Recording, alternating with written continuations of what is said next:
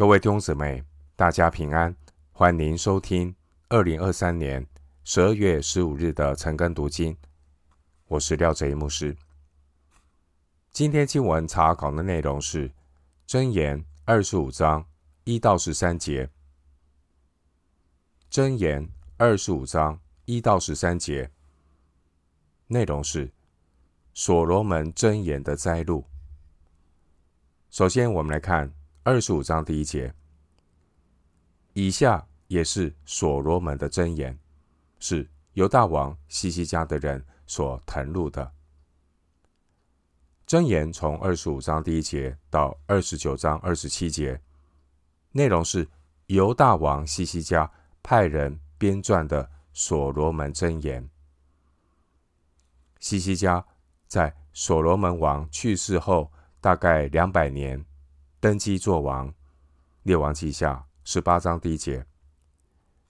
西西家王曾经带领南国犹大的复兴运动。箴言二十五章第一节到二十九章二十七节这个段落，可以分为两个部分。第一部分是二十五章第二节到二十七章二十七节，内容大都是。同义平行句或综合平行句。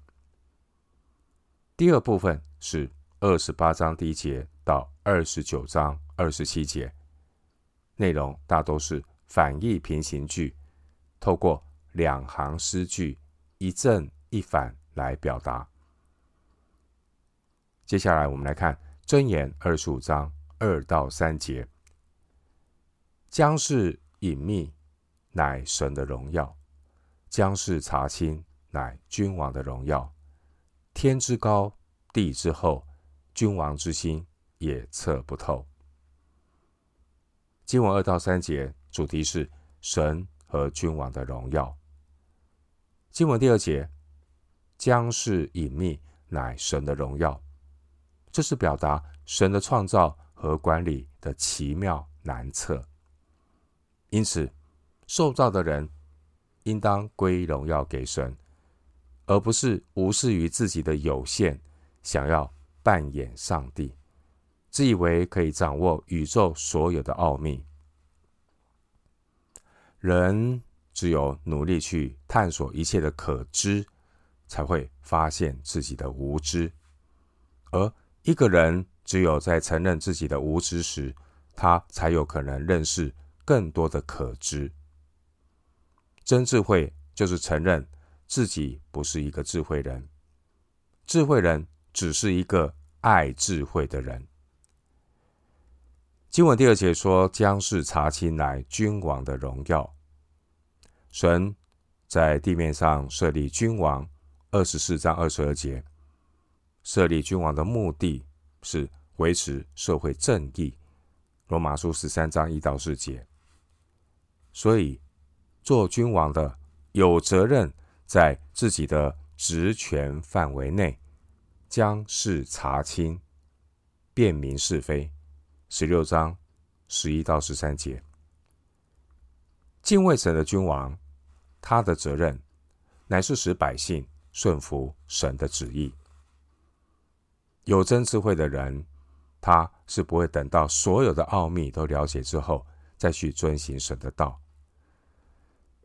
智慧人的态度就是，神带领到什么地步，他就配合到什么地步。神今天所教导你的圣经，你今天就要好好的默想，身体力行。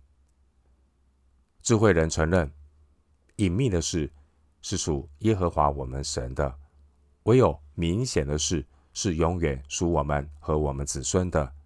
好叫我们遵行这律法上的一切话。申命记二十九章二十九节，经文第三节说：“天之高，地之厚，君王之心也测不透。”这是指神赐给君王行使权柄的特殊智慧。箴言十六章第十节说：“王的嘴中有神语，审判之时，他的口。”必不差错。我们需要常常为君王祷告，为执政掌权者祷告，让他们能够秉公行义。新约的圣经启示告诉我们，属灵的人能够看透万事，却没有一人能看透了他。哥林多前书二章十五节。因此呢，一个有真智慧的人，当他遇到事情的时候，不会太快的下结论。要将事查清楚，再下结论。神设立君王，为要按公义执行律法，保障按照神形象所造的人，不要受到罪恶的伤害。神照他的形象造男造女，人人受造平等。凡是欺压贫寒的，就是入没造他的主。箴言十四章。三十一节，但全人类已经堕落败坏。如果没有设立权柄来执行律法，如果执法的人没有秉公行义，罪恶就会很快的蔓延。旧约的选民都是属神的百姓，大家在神面前都是平等的，但神也允许在他们弟兄中。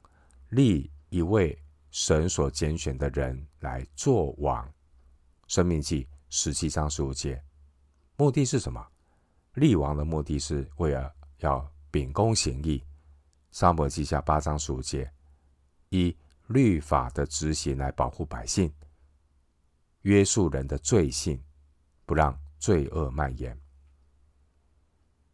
关于君王，君王只是。被赋予权柄来执行律法的人，而这些君王将来也都要受到万王之王的审判。因此，做君王的应当谨记，他不过只是神的仆人。列王记上三章六节，做君王的应当谦卑的按照神的旨意做神产业的君。撒母耳记上十章一节，君王应当谨慎行使权柄，因为选民以色列人是神的产业，以色列人并不是君王的私有财产。另一方面，君王的职责并不是要包山包海的去管所有百姓的问题，去介入百姓的生活。让人民把政府当作神来倚靠和崇拜，不是这样子的。君王的职责乃是要秉公行义，按照神的心意来公正审判，推行公义，果断的执法，使百姓可以敬虔端正、平安无事的度日，让人民能够自由的在神面前做出明智的选择。也学习为自己的选择后果负责。属神的百姓应当谨记在心，耶和华神才是神国度真正的王。出埃及记十五章十八节，撒母耳记上八章七节。神的百姓顺服执政掌权者，因为这些执政掌权者是神的用人。神借着执政掌权者来管理神的产业，牧养神的群羊。诗篇七十八篇七十一节。如果上帝的选民连看得见的君王都不肯顺服，怎么能够去顺服看不见的神呢？回到今天的经文，箴言二十五章四到五节。除去银子的渣滓，就有银子出来；银匠能以做器皿。除去王面前的恶人，国位就靠公义建立。经文四到五节主题是除去恶人。君王是神的仆人，君王不能够随心所欲的滥用权柄。合神心意的王，乃是要秉公行义。经文第四节说：“除去银子的渣滓，就有银子出来，银匠能以做器皿。同样的，第五节说，除去王面前的恶人，国位就靠公义建立。经文第四节说，除去银子的渣滓，这是指用一种炼银的方法来炼银。这种炼银的方法需要匠人高超的技巧，而炼银的目的是要把杂质拿掉，把这个纯银把它提炼出来。同样的，第五节说要除去君王面前的恶人。这个世界上的恶人，他们的脸上并没有写着“恶人”这两个字。人心诡诈啊，知人知面不知心。如果要除去王面前的恶人，也需要君王要有从上头来的智慧，能够分辨身旁的人，哪些是恶人，哪些是小人。人世间有一个现象，人害怕什么，他就打击什么。人喜欢什么，就吸引什么。一个君王身边如果有许多恶人，代表众人都知道这个君王喜欢被奉承，不喜欢公义，所以说真话的人就备受打击，而小人谄媚的话却受到欢迎。一个人。如果有许多的坏朋友，也是因为逐臭之夫都知道这个人是鲍鱼之死。回到今天的经文，箴言二十五章六到七节：不要在王面前妄自尊大，不要在大人的位上站立，宁可有人说，请你上来，强如在你觐见的王子面前叫你退下。经文六到七节主题是宁可降卑。经文第六节大人的位，意思是大人物的位置。第六节不要在王面前妄自尊大，不要在大人的位上站立，意思是不要自视过高。正如老子《道德经》所说的：“知人者智，自知者明。”胜人者有力，自胜者强。经文第七节说：“宁可有人说，请你上来。”意思是提醒人不要高抬自己，宁可先降卑，等候别人的认可。记住，是金子总会发光的。一个人受尊重的程度，通常。会和他的自负成反比。第七节说，在你觐见的王子面前，叫你退下，意思是说，有一个人，他其实并没有资格来觐见王子，但却因为太过的自信，反而自取其辱。主耶稣当年也曾经用请客坐席的比喻，教导门徒当存谦卑的心。路加福音十四章七到十一节说：“凡自高的必降为卑，自卑的必升为高。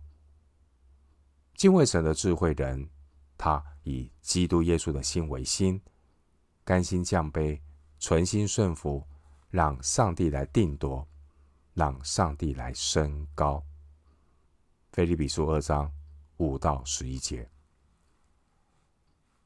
回到今天的经文。箴言二十五章八到十节，不要冒失出去与人争竞，免得至终被他羞辱，你就不知道怎样行了。你与邻舍争讼，要与他一人辩论，不可泄露人的密事，恐怕听见的人骂你，你的臭名就难以脱离。经文八到十节，主题是。争送要有一定的方向。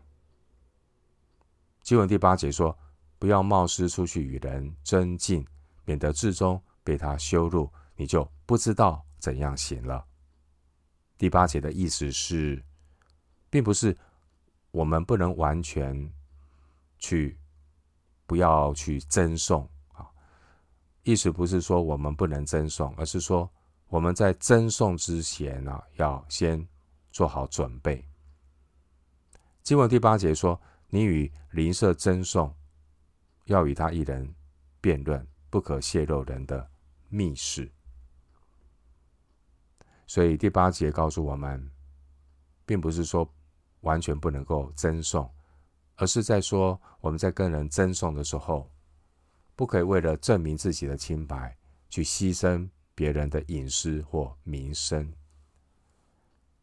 属神的百姓，我们知道不要为自己伸冤，宁可让步，听凭主怒。但他真正要告诉我们的是，不要。报私仇，基督徒当然能可以依据呢法律的程序来讨回公道，否则神又何必要设立律法和审判官呢？然而，当神的百姓与邻舍发生争讼的时候，应当在发生争讼的时候，要拿捏好方向。要留意合乎圣徒的体统，要有所准备。争讼的时候要有分寸，不要冒失。第九节说：“不可泄露人的密事，免得成为在弟兄之间搬弄是非的人。”神的百姓在争讼的时候，尚且不可以泄露人的密事，何况是在平常的日子。今天我们看到有些人说话的内容，总是东家长西家短的去讲是非。另外，我们也看到有些人说话的内容，美其名是劝勉，但却是好话抢着自己说，不好听的话都推给别人，都说是别人说的。其实这也是另类的泄露人的密事，给别人。背黑锅，自欺欺人。虽然满口属灵的劝说，却是不折不扣的一口两舌，迟早呢都会穿帮。经文第十节说：“恐怕听见的人骂你，你的臭名就难以脱离。”人如果是用别人的隐私去交朋友，那是因为那个这个人他内心。贫乏，他才会用这样的手段。智慧人说话，只说自己的事实，不去说别人的隐私。智慧人说话，只说自己的看法，不拿别人的看法当挡箭牌。马太福音五章三十七节说：“是就说是，不是就说不是。”若再多说，就是出于那恶者。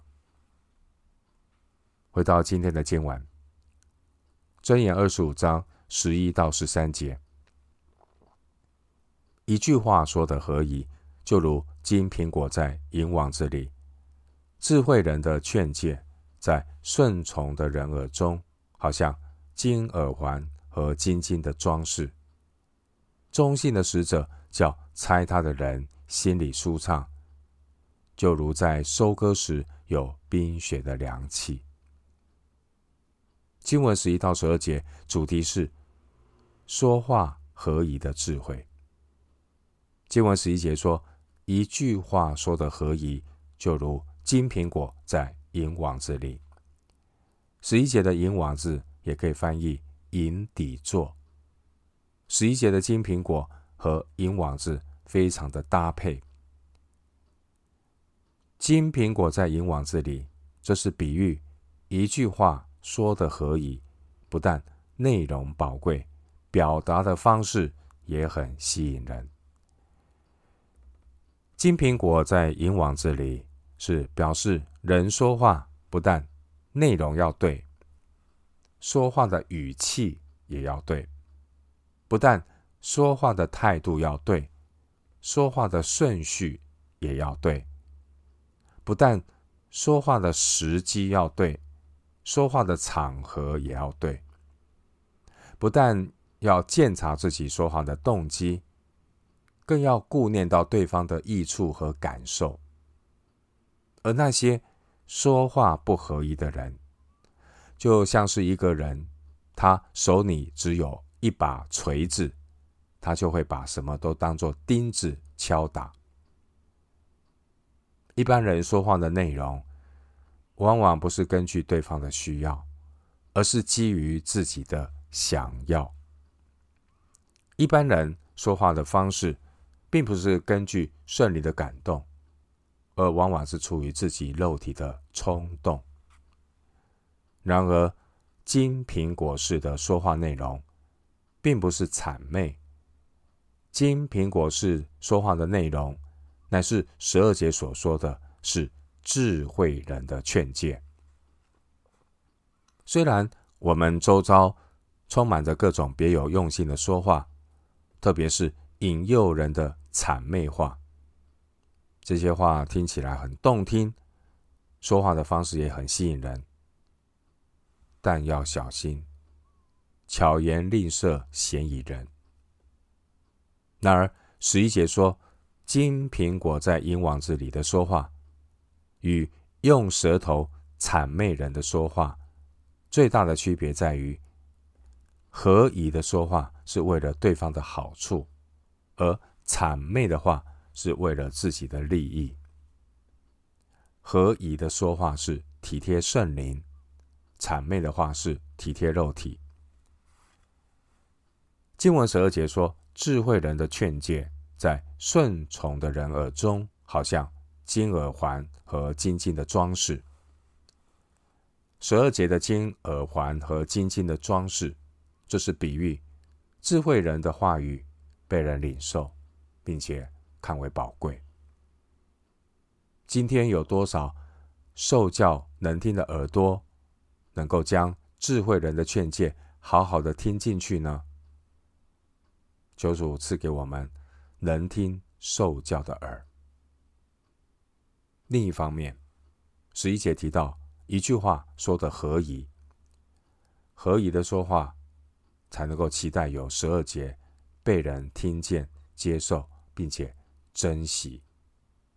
因此呢，关于十二节智慧人的劝诫，智慧人的劝诫就应当用智慧的方式来表达，才不会把。真理的教导变成无趣的说教。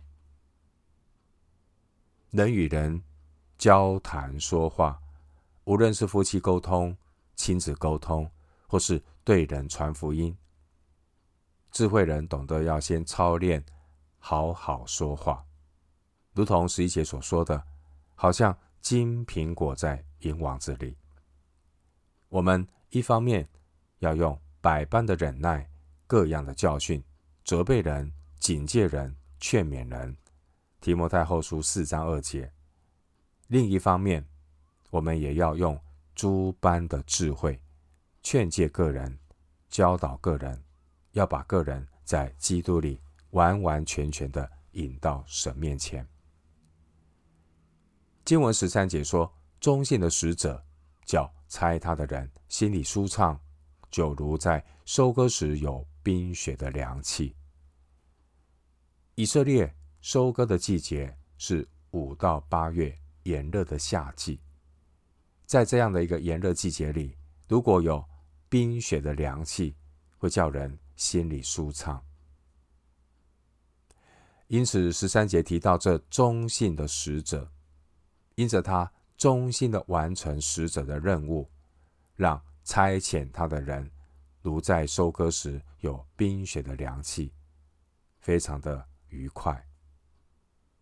盼望我们都能够成为良善忠心的仆人，叫那呼召我们的主喜悦。我们今天经文查考就进行到这里，愿主的恩惠平安与你同在。